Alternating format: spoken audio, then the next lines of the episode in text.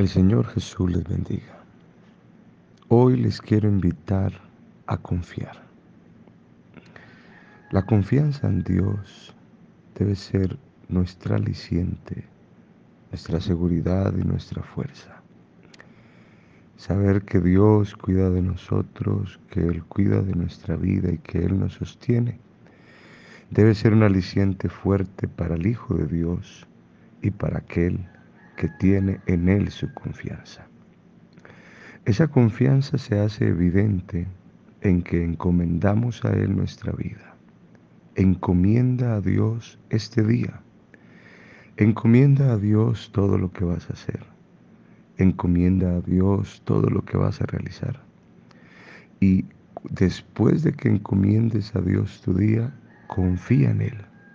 Espera en Él y verás cómo Dios obra a favor tuyo. Encomienda a Jehová tu camino, confía en Él y Él hará. Qué bueno que esa confianza en Dios sea evidente por saber esperar.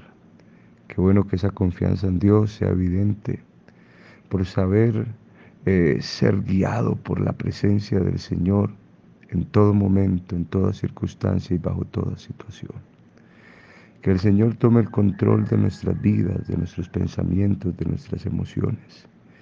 Y que hoy delante de Él estemos confiando, creyendo, sabiendo que Él ha prometido estar con nosotros y cuidar de nosotros en todo tiempo y a cada instante.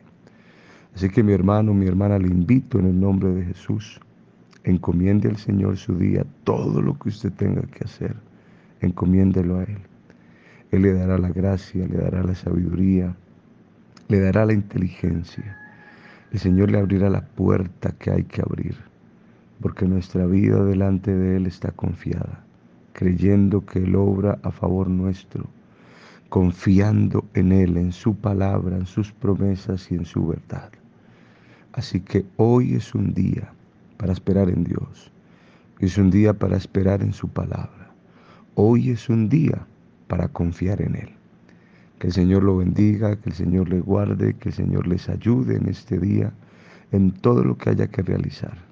Pero recordemos siempre y tengamos latente en nuestro pensamiento, mi vida depende del Señor Jesús, mi vida depende de su gracia.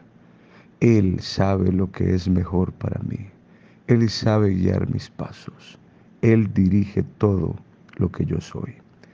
Que la gracia del Señor les guíe, les acompañe, les direccione y que la bendición de Dios esté en sus hogares.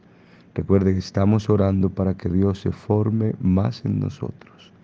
Estamos orando por un avivamiento en la iglesia del Señor, que la presencia del Señor se manifieste, actúe, que la presencia del Señor se sienta en medio nuestro.